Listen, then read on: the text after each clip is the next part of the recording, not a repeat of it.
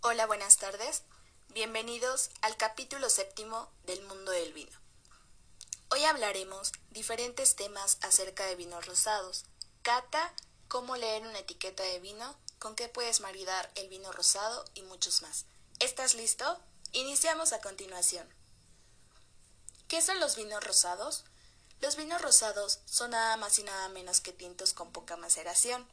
Los tintos tienen esa tonalidad entre roja y violeta, porque se maceran los ollejos de las uvas tintas, que contienen el colorante, junto con el uva de las mismas.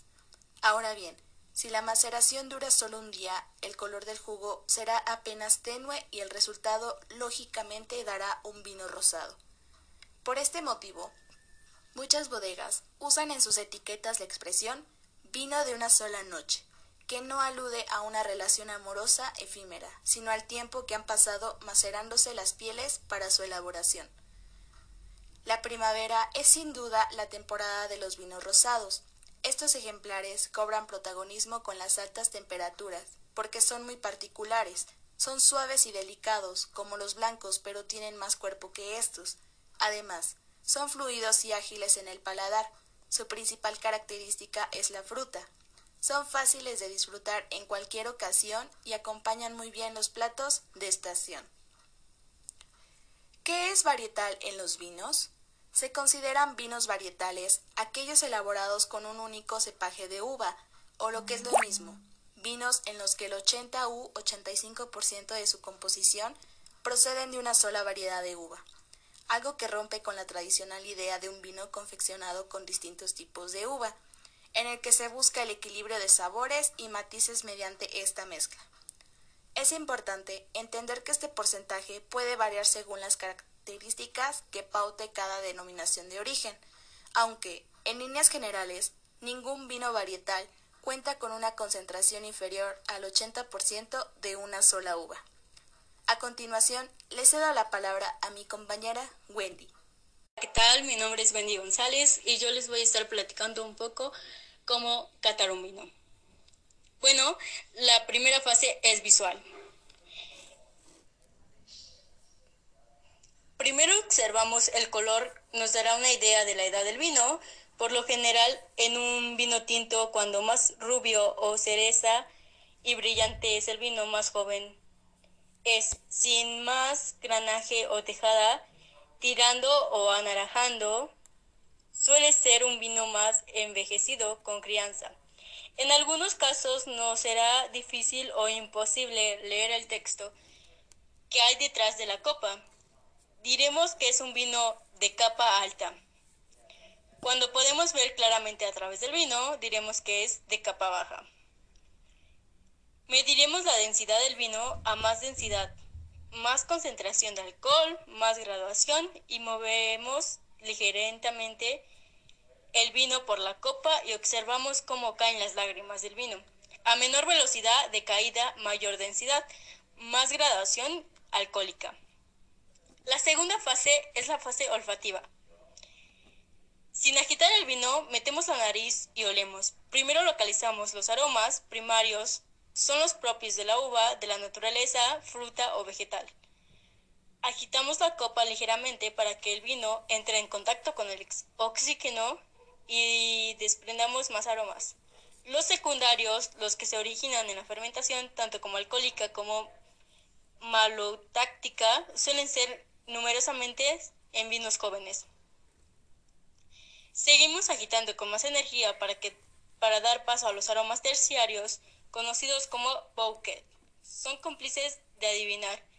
Se desarrollan durante el después de la crianza de los vinos y se clasifican en las diferentes familias. Animal, vegetal, forectactos, frutos secos, entre otros por mencionar. La tercera fase es gustativa. El ataque son los primeros sensaciones que percibimos cuando el vino llega a la boca. Con la lengua lo pasamos de un lado a otro y tratamos de apreciar los cuatro sabores básicos. Salado, dulce, ácido y amargo. Un vino redondo es aquel que logra el equilibrio perfectamente en los cuatro. El segundo lugar determinará las texturas, definidas como objetivos como seda, terciopelo o satén. Y aquí es donde interviene el tacto. Notaremos suavidad o autosidad como factores positivos a exigencias y rugosidad como negativos. Estas son las fases del vino. Para catar alguno. A continuación les estaré hablando sobre cinco platillos para maridar con vino rosado. La versatilidad a la hora de encontrar compañero de mesa en una de sus características principales por la suavidad que suele caracterizar en el vino rosado suele maridar con una amplia carta de platos que oscilan desde lo más ligero como las ensaladas o, o los pescados a la plancha hasta lo más opcional en más grande como carnes o entre otros. Principalmente hablaremos sobre las ensaladas. El fresco es la característica principal de las ensaladas. En base a esto encontrarás el equilibrio al combinarlo con un vino rosado seco, con mayor acidez y menor carga frutal. Por segundo, podrás combinarlo con pastas. La elección del vino en este caso siempre dependerá de la salsa. Por lo cierto es que un rosado pega con cualquier plato de pastas. Por tercero, el pescado y los mariscos combinarán con el rosado joven de una uva tempranillo. Es un gran compañero del marisco y los pescados blancos. Los postres, cuando llegan la hora del postre, el rosado siempre es un acierto. ¿Qué rosado? Hay en la libertad absoluta. Hay personas que prefieren bebidas más ácidas para incrementar el contraste con el dulzor de la comida y otras buscan alternativas más aromáticas con rosados más afrutados, más densos y con más cuerpo, con matrices de frutos rojos y flores. Por último, quesos y carnes.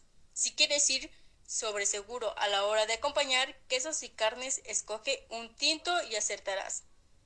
Sin embargo, los quesos más suaves y las pastas como el lebrie o la carmet por ejemplo, son grandes acompañantes del rosado.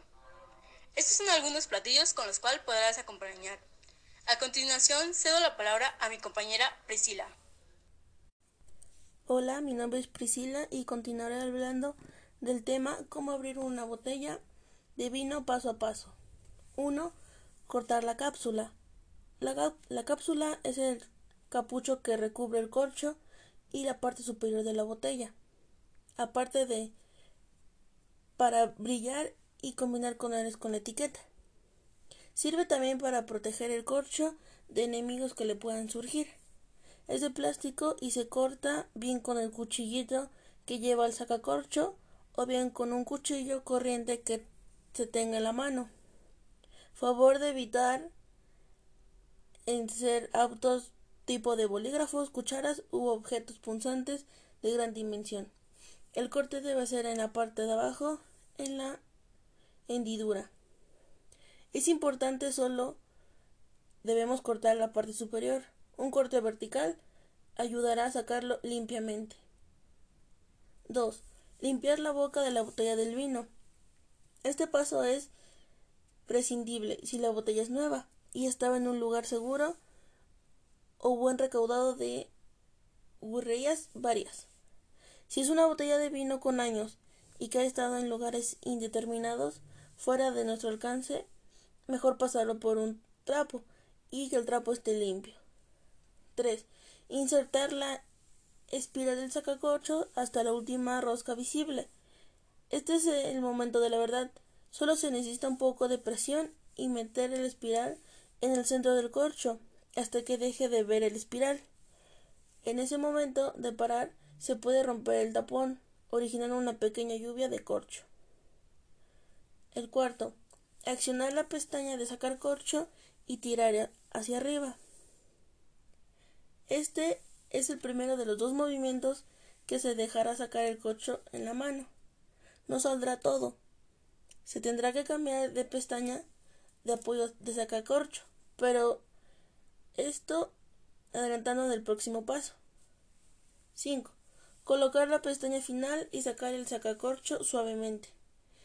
Si todo está bien y hemos seguido los pasos, tendremos un reluciente corcho en la mano y hemos abierto una botella de vino con éxito, con el más fino de los sumilleres. 6. Oler el corcho.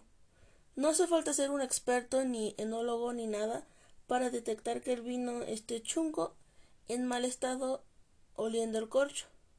Si huele a cartón húmedo, a armario de casa de la abuela o a modo del bueno, estamos ante la botella de vino contaminada por TCA, acrónimo de la palabrota clirosinizol, un hongo que contamina el corcho y otros elementos de la bodega.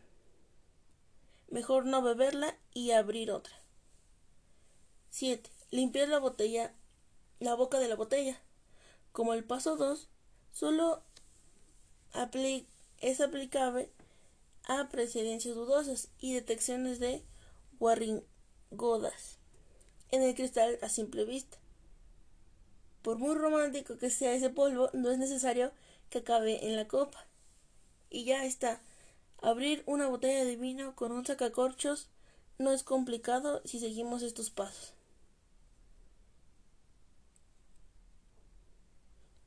¿Cómo se debe de leer una etiqueta de vino?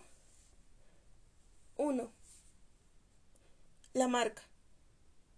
En su carta de presentación y lo más importante es lo primero que identifica al consumidor en la botella.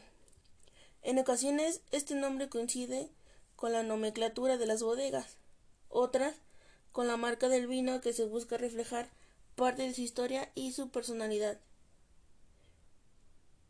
En todos los casos, es una parte fundamental del vino que expresa en una sola o varias palabras la esencia y lo que quiere transmitir ese producto. 2. Denominación de origen. En España es obligatorio que la etiqueta del vino incluya si el vino forma parte de una denominación de origen o por el contrario, no está avalado por ninguna regularización de denominación de origen. Esta mención no solo se aplica al vino, también en otros productos agrícolas y alimentos, con el fin de garantizar la calidad y características de este producto. También suele añadir la dirección del productor y embotellador. Además, en los casos de vinos destinados a la exportación, se debe añadir el país de origen. Existe una mención importante que garantiza la excepcionalidad del vino. Se trata de la cualificación vino de finca. Se certifica que son vinos procedentes de viñedo único, un tipo de suelo concreto y un microclima que favorece la máxima expresión del vino. Es el máximo reconocimiento al que puede optar un vino en Cataluña. 3. Contenido de alcohol o volumen. La ley también obliga a indicar el porcentaje del alcohol que incluye cada vino. Este dato puede también darnos alguna pista sobre el cuerpo del vino. Si se busca un vino ligero y fácil de beber, fíjese en que el grado de alcohol no supere el 13%. Cuarto, año de cosecha. Las etiquetas de vino deben incluir también el año de cosecha de la uva. Aunque este dato no es obligatorio, lo cierto es que es muy útil porque es muy indicativo de la calidad del mismo. En el caso de los vinos de origen español, este dato vendrá muchas veces acompañado del tiempo de envejecimiento del vino en barrica y en botella, así según el tipo total que haya reposado el vino en barrica y en botella. Podremos diferenciar entre el vino joven, crianza, reserva y gran reserva. Quinto, la presencia de sulfitos. ¿Qué son los sulfitos y para qué sirven?